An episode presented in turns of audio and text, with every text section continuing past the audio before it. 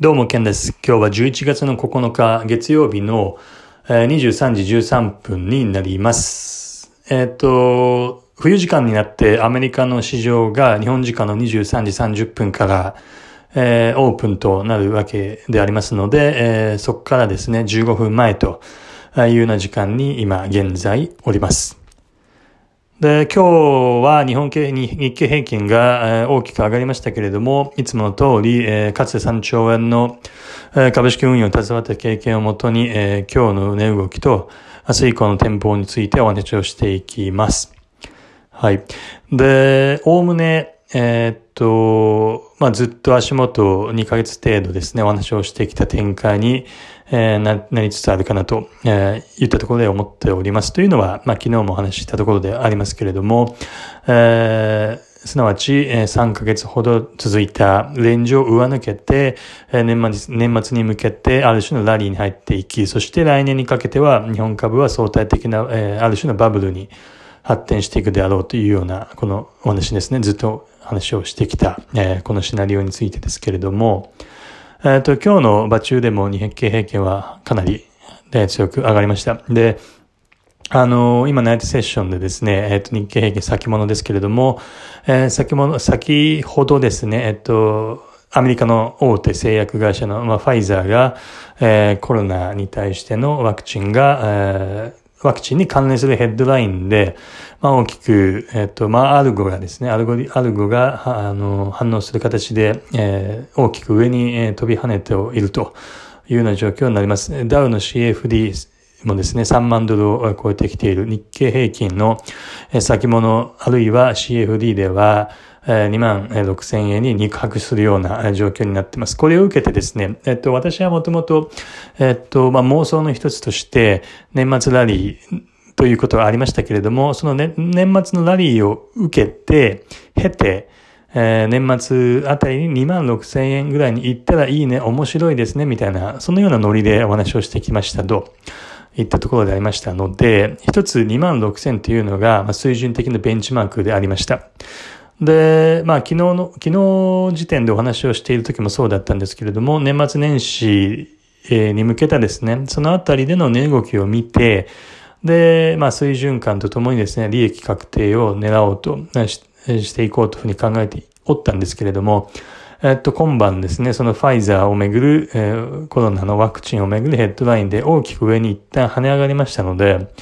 えー、で、そして2万6千円に、ね、肉薄しましたので、2万5千700あたりでですね、え、ー、と、全部利確してしまいました。全部、えー、決済しました。で、2万3600、700あたりで入りましたので、およそ2000円幅、日経平均では2000円幅ぶち抜いた、えー、ことになるわけでありますけれども、1月期のコールについても全て、えー、縦、縦玉をですね、決済してますね。今現在のポジです。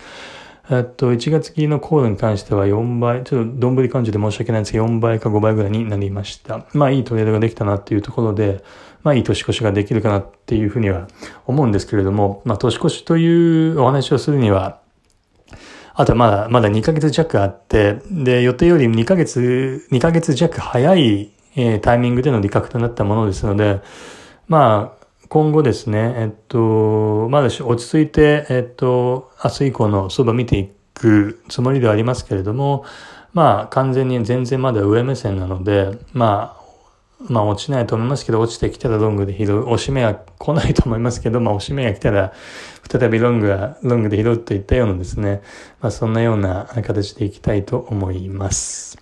で、水準的にはダウが一つの、えー、ダウが3万ドル、そして、日経平均が2万6千円。近辺ですから、この3万ドルと2万6千円という非常にですね、あの、まあ、なんて言いますか、重要というか、非常に意識されやすい、えー、水準に来て、そして、これまでですね、個人投資家が、えー、下目線、つい昨日まで、いや、もしくは今日の場中までは、個人投資家はほとんどが、え下目線であったかというふうにちょっと推測をしておりますけれども、そういった人たちの、えー、と目線を180度転換、要は下目線だったものを上目線に、え、売っていたものを買っていく、こういったような、えー、方針に転換させうる材料が、えー、出てきたということですね。それが、まあ、今回の今晩で言えばファイザーの、えー、っとヘッドラインなわけですけれども、ダウが3万ドルで日経平均が2万6千円に肉薄しているこの水準で、そのようにですね、多くの市場参加者の目線をガラッと180度変えてくるような材料が出てきているので、まあ、一旦は、あの、まあ、落ち着、落ち着く、うん、熱を冷ますような、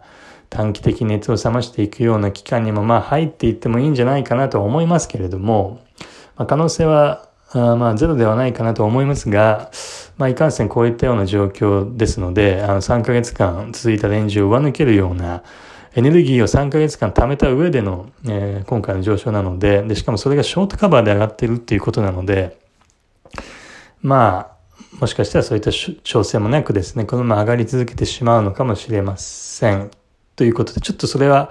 わからないです。私ももともと年末に水準、水準として年末に2万6000円というターゲットを持っていたのが、その2万6000円到達してしまったのでで、しかもそれが予想以上に早いタイミングで来てしまったので、まあちょっとこの先、目先の動きはですね、もう正直わからないということになります。はい。まあ、それも、もうまたちょっと理覚をした一つの、えー、まあ、理由ですね。水準が達成されたということと、人々の見方を180度転換させるような、多くの投資家がここから買ってえー、ると思わせるようなヘッドラインが出てきたということが、まあ、理覚の結論に至ったと言ったことになります。で、全然こっからもですね、全く冷やすことなく、クールダウンすることなく上昇し続けるという展開も全然あり得ると思いますね。もう、もう、こ、ここまで来てしまうと本当にわからない。2万、2万、えっと、7000、8000円。まあ来年に3万円なんて言っときながら、実は今年の年末にそれがいっちゃうとか、うん、まあ ちょっとわかんないですよね。誰にもわからない。はい。うん、まあちょっと見ていくしかないかなっていうふうに思います。まあとりあえず、まあ個人的には2000円幅ぶち抜けたし、まあ1月切りのコールそれなりの数倍になりましたので、まあ欲張って、まあ全ての値幅を取る必要がないと。あいうことなので、あくまで私のトレードというのは、その元本を増やすことに、あの、注目して、その天底、天井、そこをすべてきれいにとって、すべてこう、隅々まで値幅を取るといったようなことには全く、まあ、興味がないというか、まあ、それをやっても負けるだけっていうことを知ってますので、まあ、あくまで元本を増えていく、増やしていくと。えー、そして絶対これは、えー、チャンスだと思えるような時にロングあるいはショートをするといったようなやり方で、まあ、雪だるまのようにどんどんどんどん元本を大きくしていくという方が、個人的にはそっちの方が重要かなと思ってるので、はい。まあちょっと、まあ力強い、えー、こう話してる間にもどんどん上がっていくこの値動きを見てですね、まあアドレナリンがやはり出てきてですね、まあそう、そういった自分に対して、まあなんでしょう。まあ、自己暗示じゃないですけども、ちょっとこう、自分自身をクールダウンさせるような感じで、こう自分自身に対して喋ってるような感じなんですけれども、すべての値幅を取る必要はないですし、天井や底を当てる必要もないですし、うん、天井や底っていうのは、あくまでも、えっと、チャンスがあって、それに対して反応してロングあるいはショートするときの副産物としてたまたま結果論として天井を出したね、うまく取れましたねとか、うまくそこで入りましたねという、まあそういったものだと思いますので、まあそこを狙ってもしょうがないということで、はい、えー、っと、25,700円あたりどころどころで、まあ利確して、まあこのまま今後ですね、まあ今週 S q でもありますし、勢いが止まらずに、ここからさらに1000円、2000円日経平均が上に行くかもしれませんけれども、まあ当然その過程でチャンスが、えー、認識されれば、まあロングみたいな感じで再びロングみたいなことあるかもしれませんけれども、まあそれがない限りにおいては、まあここから上の1000円、2000円、3000円っていうのは、まあ見送ることになるかなと思います。はい。で、その上で、えー、やはりですね、来年のお話をすると、うん、今晩の、うんナイトセッションでのこの先物の、まあ、ある種のぶち上げが可愛く思えるほどのですね、可愛く思えちゃうような、もう、レベルの凄まじい上昇っていうのが来年のバブル時には見られるかなと思います。はい。ずっと足元を2ヶ月くらいですね、もうレンジで毎日同じことばっか言っていて、で、レンジは抜けるんだ、いつだいつだ、大統領か、わーわーわーわーみたいな感じでずっと私はお話ししてきましたけども、まあ、どうしてもやっぱレンジ相場だとトレンドが出ないとなかなか面白くない。で、いずれはそういうタイミングが来るから待ちますみたいな話をしましたけど、まあ、いよいよそのタイミングが、まあ来たと。タイミング、短期的にも来てますし、まあ来年というふうなスパンで見てみても、まあそれはですね、大きな、えー、何ですか、トレンドが発生するというようなことなので、まあ非常に、えー、っと、ハッピーな感じになると思います私にとってもハッピーですし、世の中の皆さんにとってもハッピーだというようなですね、あの展開になのかなと思います。とりあえず、それは1年、あるいは2年、ぐらいは続くかなと思います。その先は結構悲惨な状況なるんじゃないかなと思いますけれども、まあ、そんなことは、それこそ本当に誰もわかんないことなので、まあ、ただのイメージシナリオとしてしかえ、持ち合わせていかないつもりではありますけれども。はい。まあ、いずれにせよ、えっと、足元、先週、今週と、非常に強いトレンドが出てきてくれて、私自身も楽しいですし、えー、まあ、アドレナリンも出てますし、まあ、自分自身のポジションもうまくいったと。いったところで、まあ、非常に、うん、ワクワクしてますし、まあ、これからも非常に、えー、楽しみであります。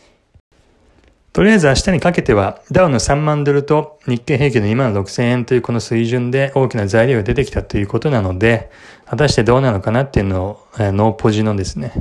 ノーポジで、えー、っと、傍観者として、えー、しっかりエンターテインメントとしてちょっとマーケットを明日は見ていこうと思います。ぶち上げてしまったら、ああ、強いねっていうことですし、えー、ここで一旦抑えられ抑えられてクールダウンすれば、ああ、やっぱり意識されたんだねってことになりますので、はい。とりあえずちょっと脳内の、自分自身の脳内のアドレナリンが、えー、もしくはドーパミン、こういったものが、えー、っと、なくなるまで少しですね、瞑想、メディテーションなどして落ち着いていこうと思います。はい。これから楽しい市場が来ると思います。はい。楽しんでいきましょう。ケンでした。